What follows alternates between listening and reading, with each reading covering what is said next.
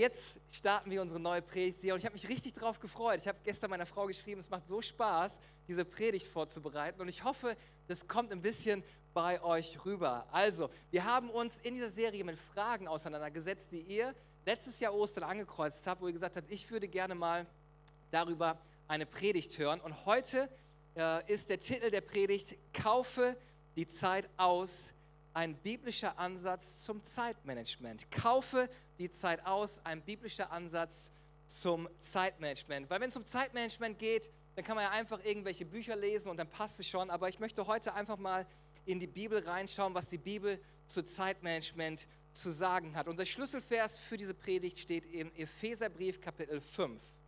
Und bevor ich da reingehe, mal eine kurze Frage. Ich lese euch mal ein paar Fragen vor und überlegt mal, ob diese Frage auf dich zutrifft. Wie viele würden sagen, ich hätte gerne mehr Zeit, um mich auszuruhen oder einfach nur, um das Leben mehr zu genießen? Wer würde sagen, ich würde es feiern, wenn es einfach, wenn ich mehr Zeit hätte? Ich hätte gerne mehr Zeit mit Menschen, die ich lieb habe. Wenn du sagst, hey, das bin ich, ich wünsche mir mehr Zeit für die Dinge, die mir eigentlich wichtig sind, heb mal kurz die Hand.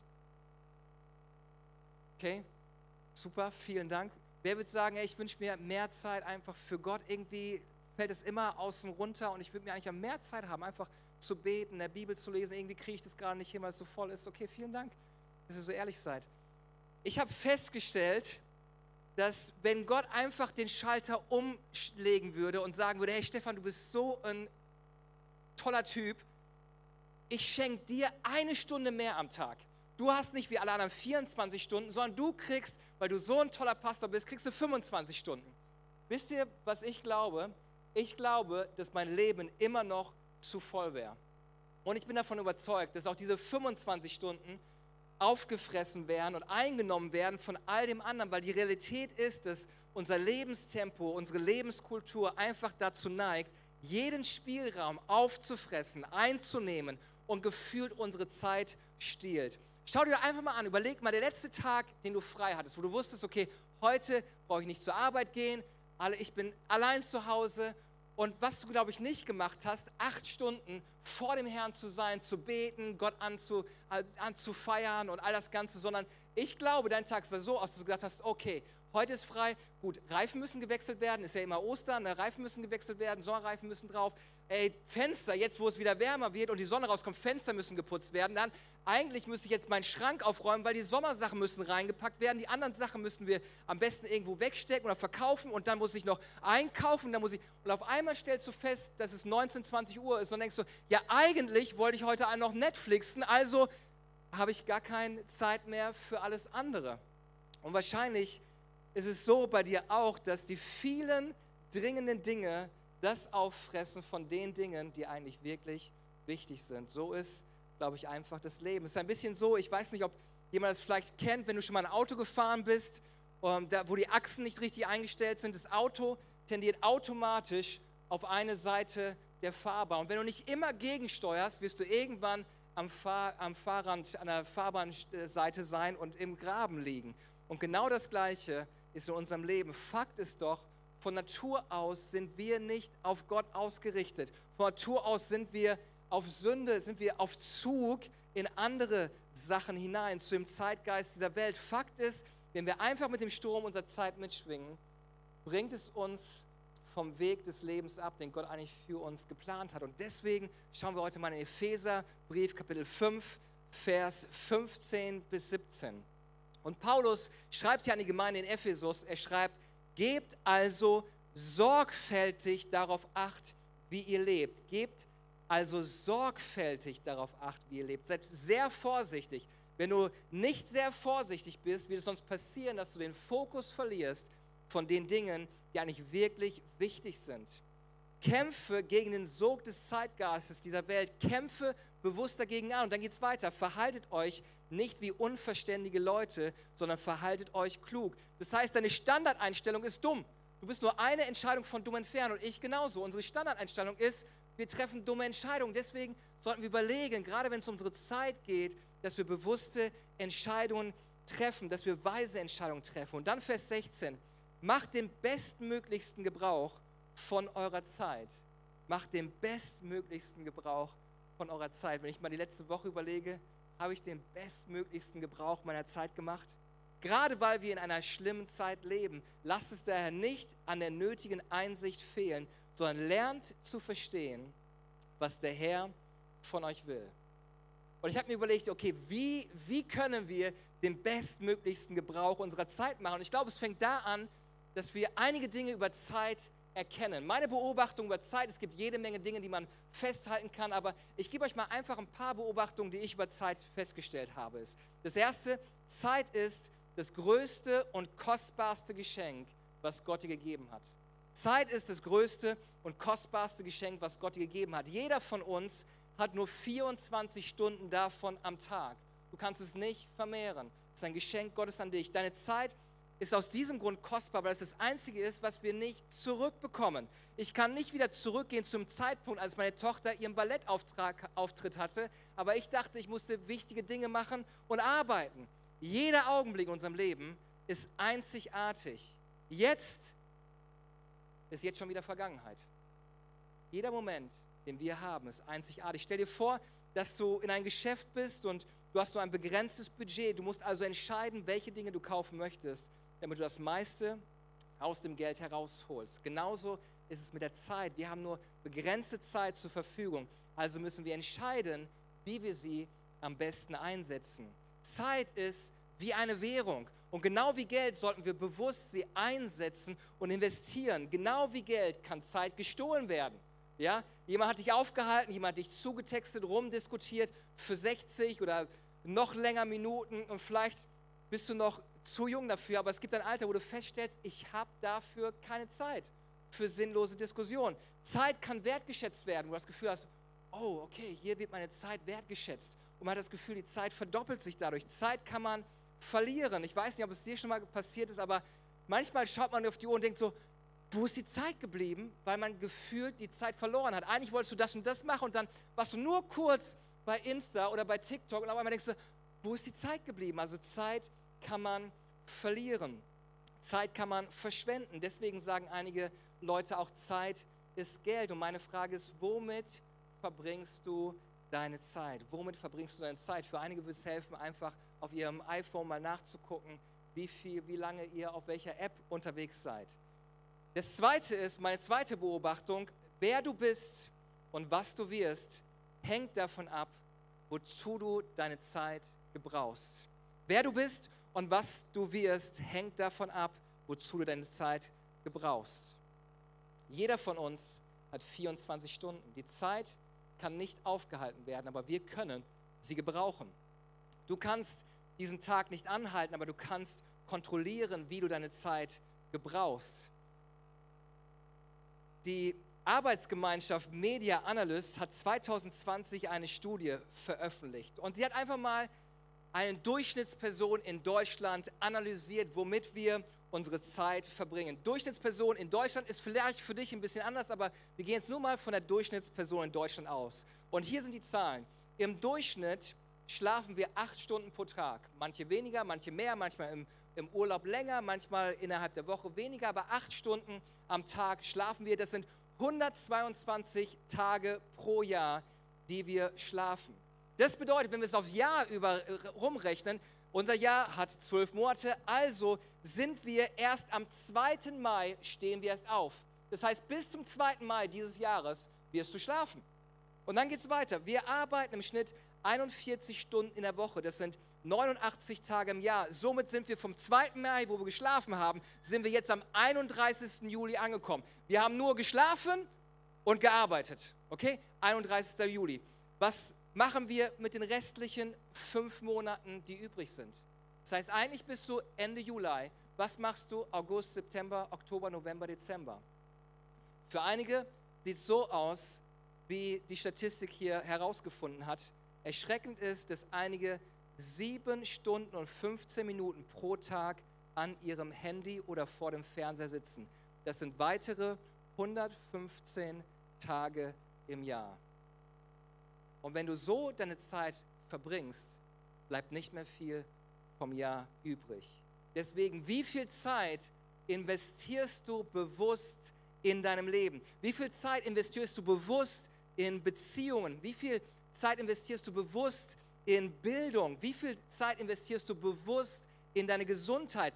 Welche Bücher liest du? Möchtest du eine gute Ehe haben? Investiere deine Zeit in deine Ehe. Möchtest du ein Profisportler werden? Investiere Zeit in dein Training. Möchtest du für den Sommer die perfekte Figur haben? Investiere Zeit in das Training.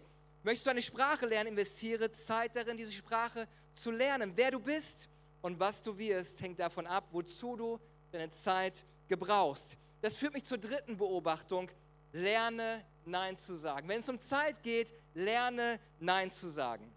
Was wir verstehen müssen ist, dass Geschäftigkeit nicht gleich Produktivität ist. Es gibt so viele Leute, die beschäftigt sind. Hey, wie geht's dir? Ja, ich eh, habe gerade so viel zu tun. Und irgendwie gefühlt haben alle Stress und haben zu viel zu tun. Aber viel Arbeit bedeutet nicht gleichzeitig, dass sie auch viel sinnvolle Dinge schaffen. Corrie ten Boom sagte einmal, wenn der Teufel uns nicht schlecht machen kann, wird er uns beschäftigt machen. Wenn der Teufel uns nicht schlecht machen kann, wird er uns beschäftigt machen. So viele Menschen werden eines sinnvollen Lebens beraubt, nicht weil sie sich nicht engagieren, sondern weil sie sich vielleicht in einigen Dingen zu sehr engagieren. Und ich möchte euch herausfordern, dass ihr ein neues Wort in euer Vokabular mit aufnehmt, das Wort Nein. Also nächstes Mal, wenn dich irgendjemand fragt und du eigentlich schon zu viel Zeit, also gar keine Zeit mehr hast, und er sagt, hey, könntest du noch das und das für mich machen, kannst du noch beim Umzug helfen, dann sagst du, nein. Ist eigentlich nicht schwer, aber irgendwie doch schwer. Nein. Hast du Zeit, das und das und wir wollen uns das und das? Nein. Wenn du sagst, boah, aber Stefan ist ziemlich unhöflich, das, ist, das macht man doch gar nicht und ich will doch freundlich sein. Okay, hier, hier habe ich eine Version, die vielleicht ein bisschen leichter für dich ist. Seid ihr bereit? Okay, wenn jemand dich fragt und sagt, hey, hättest du noch Zeit und das und das zu machen und jenes zu machen, aber eigentlich warten deine Kinder zu Hause auf dich und dein Chef hat wieder gefragt, ey, hier noch eine Überstunde, dein Kollege, kannst du das noch machen und willst du mit uns? Dann sagst du, nein, danke. Direkt viel höflicher, ne? Nein, danke. Super. Aber ich glaube, das ist das, was wir wirklich lernen sollen. Nein, danke, einfach mal Nein zu sagen. Und Nein ist ein ganzer Satz in der deutschen Sprache. Da braucht man gar nicht mehr. Und du brauchst doch nicht viel mehr erklären. Manchmal verlieren wir uns in den Erklärungen oder Rechtfertigungen, warum wir jetzt Nein sagen. Hey, aber immer noch ist es deine Zeit und du hast Kontrolle über deine Zeit. Deswegen habe klare Prioritäten und sage dann einfach mal Nein. Wozu sage ich zum Beispiel Nein? Ich sage Nein, wenn ich Anfragen zum Predigen bekomme und ich habe in diesem Jahr schon acht Zusagen in anderen Gemeinden gemacht. Deswegen alle weiteren Zusagen, die kommen, sind ein klares Nein. Weil jeden Sonntag, wo ich irgendwo anders predige, kann ich nicht hier predigen. Und das ist mein Herzensanliegen, hier in dieser Kirche zu sein. Das ist meine Kirche. Also, wenn irgendwelche Anfragen noch kommen für den Sonntag ist, nein. Ich habe mich entschieden, dass ich pro Jahr maximal vier Hochzeiten mache, weil die Hochzeiten sind meistens am Samstag. Und Samstag ist der einzige Tag, den ich mit meiner Familie habe. Und sagt, vier ist gar kein Problem, weil sonst ist noch alles. Und wenn eine fünfte Hochzeit kommt, dann sage ich, nein, danke. Ich fühle mich wirklich geehrt und es macht auch riesig Spaß, aber es ist für mich auch Arbeit, Vorbereitung und automatisch, wer bezahlt den Preis? Meine Familie. Also lerne ich, Nein zu sagen. Ich bin ein harmoniebedürftiger Mensch und dieses Nein ist für mich ungemein schwer, weil ich möchte, dass alle glücklich sind. Ich möchte, dass alle mich mögen. Ich möchte ein netter Pastor sein.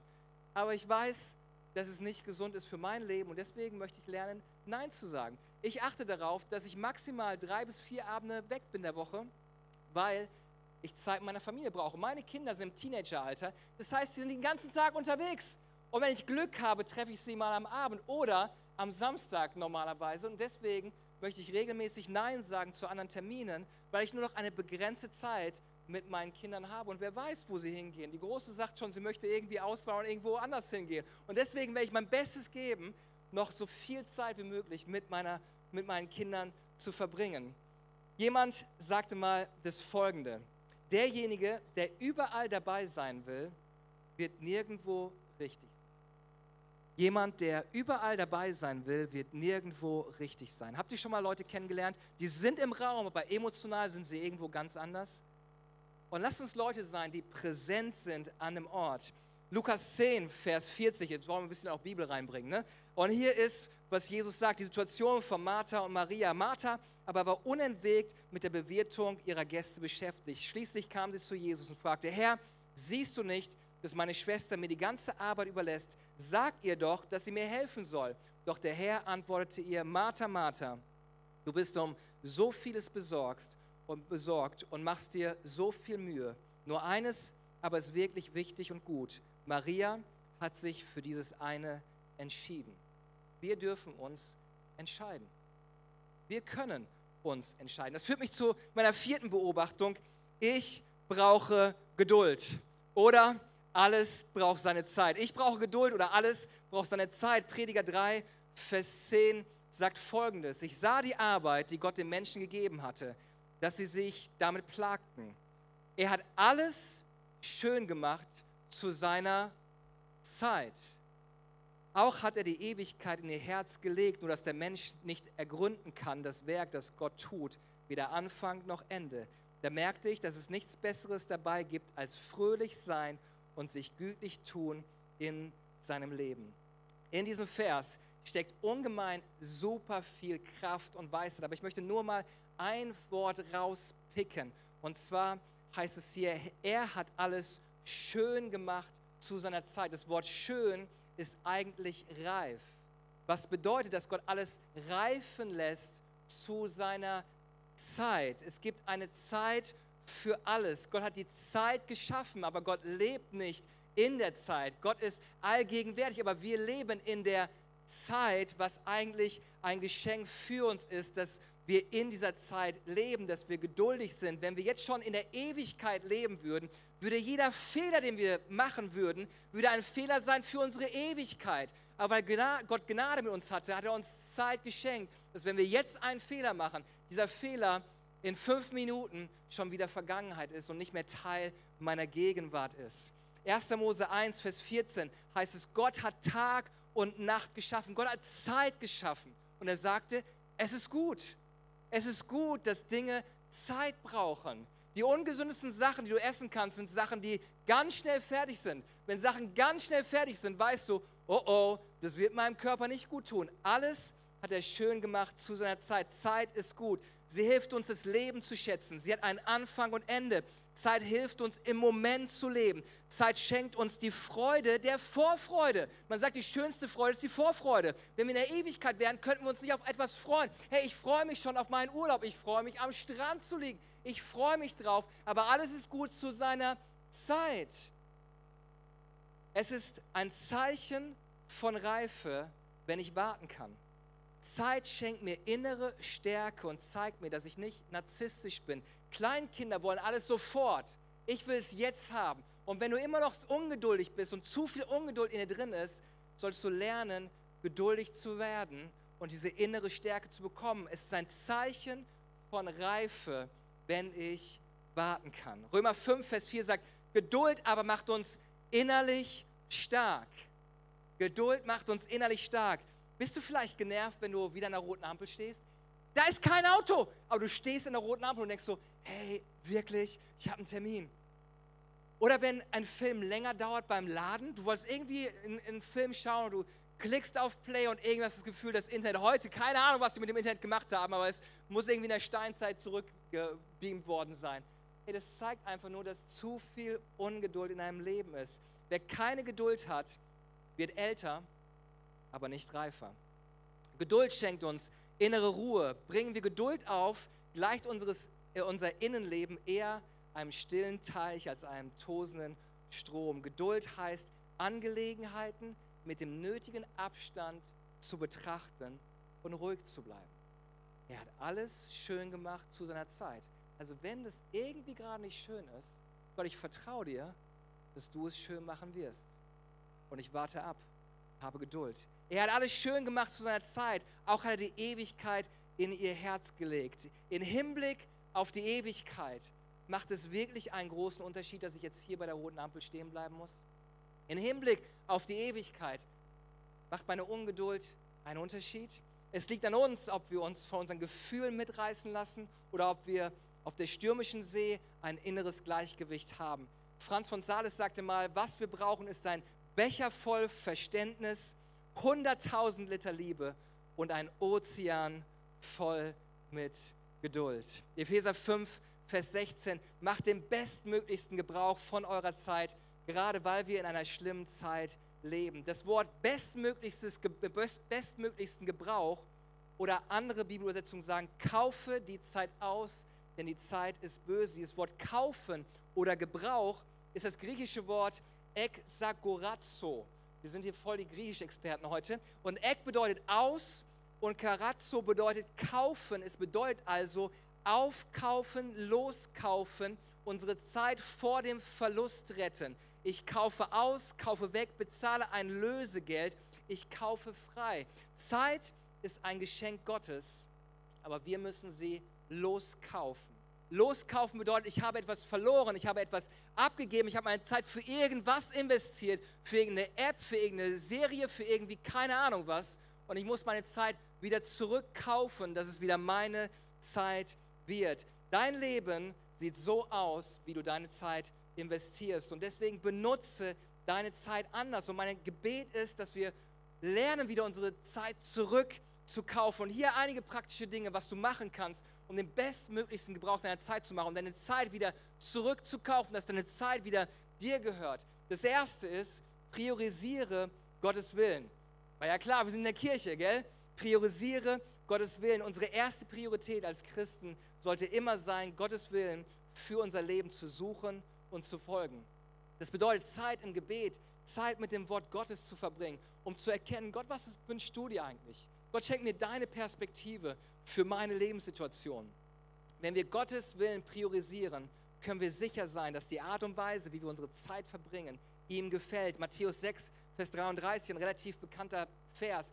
Trachtet aber zuerst nach dem Reich Gottes nach seiner Gerechtigkeit. Dann wird euch das Übrige alles dazugegeben werden. Hier ist eine Prioritätenangabe. Zuerst, vor allem an erster Stelle. Das Erste und Wichtigste in unserem Leben sollte unsere persönliche Zeit mit Gott sein. Persönlich und beständig Zeit mit Gott nehmen, sich täglich neu mit Gott ausrichten, weil unser Herz von Natur aus nicht in Einklang mit Gott ist. Täglich richten wir unser Herz neu auf das Wort Gottes auf, auf seine Wahrheit aus, auf seine Gegenwart aus. Und was wird dann passieren, wenn wir ihn suchen? Und viele denken jetzt, hey, ganz ehrlich, Stefan, das ist nett für einen Pastor, weil du arbeitest ja nur am Sonntag. Ich weiß ja nicht, was du den Rest der Woche machst. Du wirst ja bestimmt die ganze Zeit nur beten.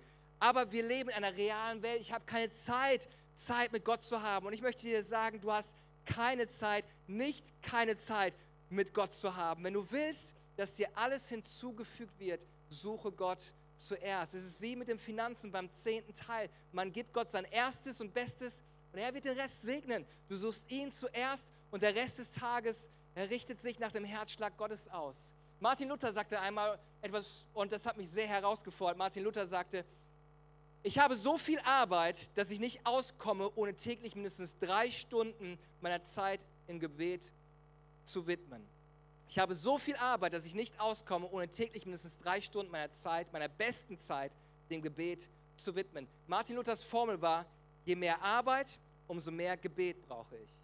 Und da habe ich großen Respekt. Der hat, er hat so viel bewegt, dass wir heute immer noch uns an ihn erinnern und dankbar sind, dass er sich dran gemacht hat, die Bibel zu übersetzen. Und ich möchte dich herausfordern, in der nächsten Woche, nimm dir Zeit mit Gott, nimm dir täglich zehn Minuten Zeit mit Gott, lies in der Bibel, mach die, lass die Bibel-App die erste App sein, die du auf deinem Handy öffnest am Tag und verbringe zehn Minuten Zeit mit Gott, lies in seinem Wort, geh, geh mit Gott den Tag durch. Gott, du siehst, ich muss die Bahn kriegen, die ist meistens zu spät. Und dann mein Chef ist gerade nicht gut drauf. Gott, ich gebe dir meinen Chef. Gott, ich bete, dass du mir Gnade schenkst. Und Gott, ich danke dir, wenn ich dann wieder zurückkomme. Gott, ich bete, dass du mir Kraft schenkst für meine Frau, für meine Familie, dass ich, dass ich Leben weitergeben kann und nicht den Stress von der Arbeit.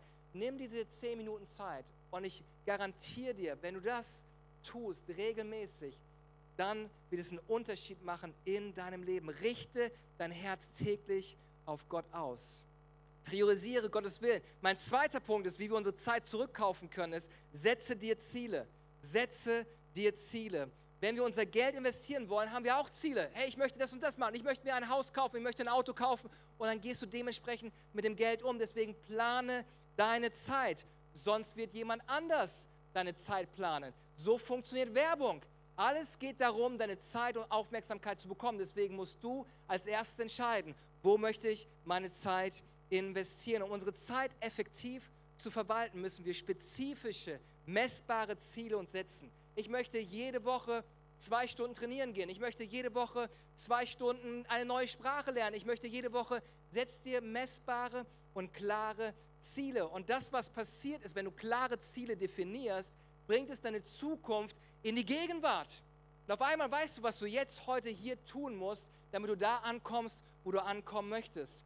Sprüche 29, Vers 18 sagt, ohne Gottes Weisung, ohne göttliche Vision verwildert ein Volk. Doch es blüht auf, wenn es Gottes Gesetze befolgt. Ziele bringen deine Vision von der Zukunft in deine Gegenwart. Wir brauchen klare Ziele, damit wir unsere Zeit nicht einfach verwildern lassen. Sprüche 21, Vers 5 sagt folgendes: Die Pläne des Fleißigen führen zu Gewinn. Wer jedoch schnell handelt, wird sicher in Not geraten. Pläne des Fleißigen führen zu Gewinn.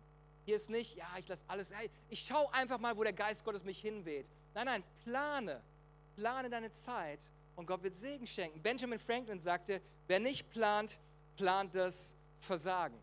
Wer nicht plant, plant das Versagen. Stell dir vor, du willst in den Urlaub fahren. Wenn du in den Urlaub fahren möchtest, ist es hilfreich, dir eine Unterkunft zu organisieren. Und es ist hilfreich, nicht nur eine Unterkunft zu haben, sondern sich einen Flug oder irgendwie zu gucken, wie komme ich denn dahin, ein Bahnticket buchen oder sonst was. Ja, du planst, um in den Urlaub zu kommen. Wenn ich nicht meinen Urlaub planen würde, wäre es eine Katastrophe, weil ich würde träumen vom Urlaub, ich hätte gute Ideen vom Urlaub, aber ich würde nie ankommen, weil ich keine Planung gemacht habe.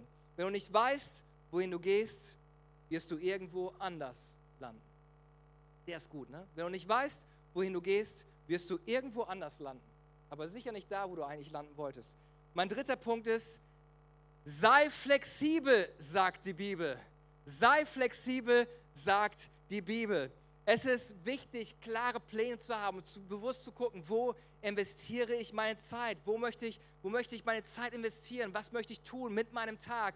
Aber Flexibilität ist ungemein wichtig. Manchmal hat Gott vielleicht einen anderen Plan für unseren Tag wir müssen bereit sein, unseren Zeitplan entsprechend anzupassen. Ich habe erlebt, dass Gott viel mehr in den Unterbrechungen und Störungen des Lebens zu finden ist. Gott ist viel mehr in Unterbrechungen und Störungen des Lebens zu finden. Wir machen unsere Pläne, aber manchmal sind Gottes Gedanken höher als unsere Gedanken.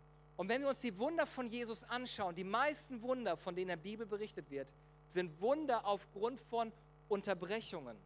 Wo Leute gekommen sind, die Jesus unterbrochen haben, haben gesagt, ey Jesus, Jesus war auf dem Weg, um ein, ein Kind zu heilen, weil es tot war und er wird unterbrochen von der blutflüssigen Frau. Er bleibt stehen und sagt, hey, hier ist gerade was passiert.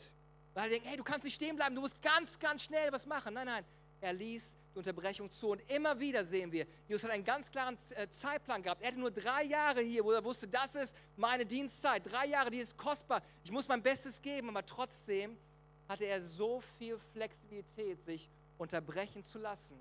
Und in diesen Unterbrechungen sind ganz viele Wunder geschehen. Flexibel zu sein ermöglicht uns, es uns, auf die Führung des Heiligen Geistes zu reagieren. Sprüche 19, Vers 21 sagt folgendes: Ein Mensch kann viele Pläne schmieden, doch der Wille des Herrn wird sich erfüllen. Ich möchte dich ermutigen, auf diese leise Stimme des Heiligen Geistes zu hören. Vielleicht bist du ganz busy und hast gar keine Zeit, aber vielleicht ermutigt dich der Heilige Geist, hey, bleib noch ein bisschen länger und ermutige deine Arbeitskollegen. Hey, vielleicht solltest du nicht einfach direkt schnurstracks in deine Wohnung reingehen. Bleib bei der Nachbarin auf der Treppe stehen und hör ihr einfach mal zu. Sei flexibel. Vielleicht bist du ins Fitnessstudio gegangen und wolltest Vollgas geben und dann triffst du irgendjemanden, den du kennst und du merkst, hey, der braucht gerade meine Zeit, der braucht gerade Ermutigung. Sei flexibel. Jemand sagte mal, gesegnet sind die Flexiblen, denn sie werden nicht brechen. Gesegnet sind die Flexiblen, denn sie werden nicht brechen. Sei flexibel, sagt die Bibel. Und mein letzter Punkt, und vielleicht kann die Band schon nach vorne kommen, ist der folgende: Ruhe in Gottes Gnade. Ruhe in Gottes Gnade. Schließlich, und das ist, glaube ich, der wichtigste Punkt, müssen wir uns immer wieder daran erinnern, dass unser Wert, unsere Bedeutung nicht davon abhängig ist, wie viel wir in diesem Leben erreichen, wie effizient wir unsere Zeit gestaltet haben. Wir sind durch Gottes Gnade errettet. Es ist nicht unsere eigene Leistung, wie viel wir in der Bibel gelesen haben oder wie viel wir gebetet haben. Nein, nein, es ist nicht Liebe nach Leistung. Unsere Identität ist nicht in dem, was wir tun. Unsere Identität ist, wir sind verwurzelt mit Christus und in ihm. Ich weiß, wer ich bin. Ich bin ein geliebtes Kind Gottes. Obwohl es wichtig ist, unsere Zeit gut zu planen, müssen wir uns immer wieder zur Ruhe kommen in dem Wissen, dass Gott uns bedingungslos liebt und einen Plan für unser Leben hat. Matthäus 11, Vers 28 sagt folgendes. Kommt alle her zu mir, die ihr müde seid und schwere Lasten tragt Ich will euch Ruhe schenken. Nehmt mein Joch auf euch. Ich will euch lehren, denn ich bin demütig und freundlich und eure Seele wird bei mir zur Ruhe kommen. Wir sollten bewusst Pausen der Gnade in unser Leben einbauen. Pausen der Gnade in unserem Leben. Jesus sagt, kommt alle her zu mir, die ihr müde und beladen seid. Diejenigen, die überfordert sind, diejenigen, die verletzt sind, diejenigen, die alleinerziehend sind und nicht glauben, dass sie noch einen weiteren Tag irgendwie hinkriegen, diejenigen, die Geschäftsinhaber sind und gestresst sind, diejenigen, die gerade finanziell besorgt sind, kommt alle her zu mir, die mühselig und beladen seid. Und was schenkt Jesus uns? Jesus schenkt uns Ruhe. Nehmt mein Joch auf euch und lernt von mir, denn ich bin demütig und freundlich und eure Seele wird bei mir zur Ruhe kommen. Genau das ist, was viele von uns brauchen. Ruhe in unseren Seelen. Und das finden wir nicht bei perfekten Zeitmanagement. Diese Ruhe finden wir bei Jesus, wenn wir zu ihm kommen. Und die meisten von uns haben das Gefühl, dass wir uns das nicht leisten können. Wir haben keine Zeit, uns Zeit für Pause oder Ruhe zu nehmen. Wir denken, wir verlieren Zeit, wenn wir Pause machen, aber eigentlich gewinnen wir, wenn wir Pausen einlegen. Gott arbeitete sechs Tage und am siebten Tag hat er was gemacht? Er ruhte sich aus. Gott brauchte sich nicht ausruhen. Das, warum er ausruhte, war uns, um ein Bild zu geben, wie wir das Leben meistern können. Eines der zehn Gebote ist, du sollst den Sabbat ehren, einen Ruhetag einlegen. Im Alten Testament sagt Gott sogar, sie sollen das Land sechs Jahre bearbeiten. Im siebten Jahr sollen sie nicht pflanzen und nicht ernten. Sie sollen dem Boden ein Jahr der Ruhe geben. Sogar da, bezüglich unserer Natur, empfiehlt Gott, hey, gib der Natur mal eine Pause, gib dem mal einen Break. Aber ich glaube, die wenigsten von uns würden einfach so sagen, hey, das fällt mir total schwer, eine Pause mit Gott einzulegen. Obwohl wir alle wissen, der Schlüssel zu besserem Zeitmanagement ist besseres Energiemanagement. Du kannst acht Stunden haben, aber wenn du einfach innerlich fertig bist, wirst du in den acht Stunden nichts gebacken kriegen. Du sitzt auf der Arbeit und kommst, gehst nach Hause und denkst so, irgendwie habe ich nichts geschafft. Aber wenn du innerlich voller Energie, voller Lebensfreude, voller Ruhe, voller Kraft bist, hey, das, was ich in acht, acht Stunden sonst schaffe, schaffe ich in anderthalb oder zwei Stunden weil ich diese innere Kraft und Stärke habe. Und woher bekommen wir sie? Wir uns Zeit nehmen mit Gott und immer wieder Gnade bei ihm tanken. Aber einige sagen, hey, du hast keine Ahnung, ich bin wichtig, ich kann nicht einfach so fehlen, ich habe zu viel Arbeit, ich kann diese Pause nicht machen. Hey, ich habe so viel Stress innerhalb der Woche, ich kann sonntags nicht in die Kirche gehen. Ja, aber eigentlich, was du sagst, ist, du bist schlauer als Gott. Derjenige, der all das sich ausgedacht hat. Und wenn du sagst, hey, ich bin so wichtig, ich habe so viel Stress, ich kann mir keine Zeit für Gott nehmen, sagst du mit anderen Worten, ich weiß es besser als mein Schöpfer. Gottes Prinzipien sind nicht wahr. Du glaubst nicht wirklich, dass Ruhe dich produktiver oder geistig gesünder macht. Es ist eine Glaubensfrage, ob wir wirklich Pausen in unser Leben einbauen. Lass mich dich fragen, wenn du Christ bist, glaubst du, es ist weise, die täglichen Zeit mit Gott zu vernachlässigen? Hältst du es für den besten Gebrauch unserer Zeit, hältst du es für wichtiger, als eine der zehn Gebote zu ehren. Und hier ist der Deal. Du denkst, dass du keine Zeit hast für diese Pause, weil du so viel zu tun hast, aber die Realität ist, dass du keine Zeit hast, nicht diese Pausen einzulegen. Epheser 5, Vers 15 und 17, und damit möchte ich schließen. Gebt also sorgfältig darauf acht, wie ihr lebt. Verhaltet euch nicht wie unverständige Leute, sondern verhaltet euch klug. Macht den bestmöglichsten Gebrauch von eurer Zeit. Gerade weil wir in einer schlimmen Zeit leben. Lasst es daher nicht an der nötigen Einsicht fehlen, sondern lernt zu verstehen, was der Herr von euch will. Wer keine Ruhe im Leben hat, verpasst das Wichtigste.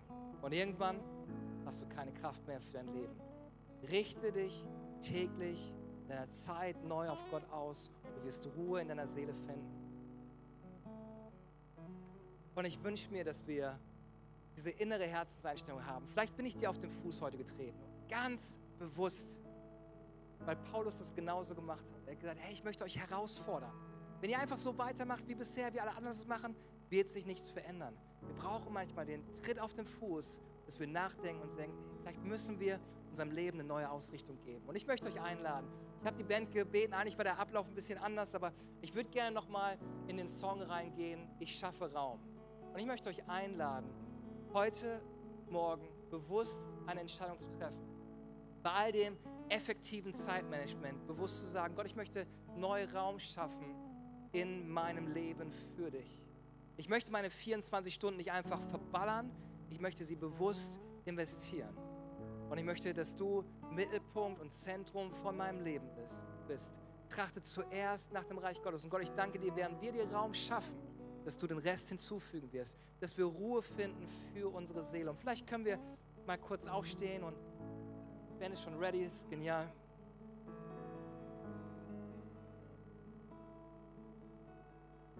Herr Jesus, ich danke dir für diesen Morgen und ich danke dir, dass du etwas Neues in unserem Leben tun möchtest.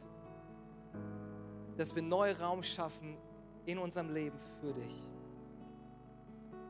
Und das wollen wir mit diesem Lied einfach bekennen. Gott, wir wollen nicht einfach unsere 24 Stunden verballern. Gott, wir wollen sie bewusst gebrauchen. Wir wollen sie bewusst investieren. Denn wir wissen, Gott, wir brauchen dich mehr als alles andere in unserem Leben. Wir brauchen deine Kraft, wir brauchen deine Ruhe. Und Gott, während wir dieses Lied singen, bete ich, dass du jeden Einzelnen berührst, Gott, der ausgebrannt, der müde geworden ist, der von Ungeduld und Frustration aufgefressen ist. Gott, ich danke dir, dass du gerade jetzt während dem Song kommst, durch deinen guten Heiligen Geist und etwas in unserem Herzen tust, was nur du schenken Und zwar Frieden schenken für unsere Seele.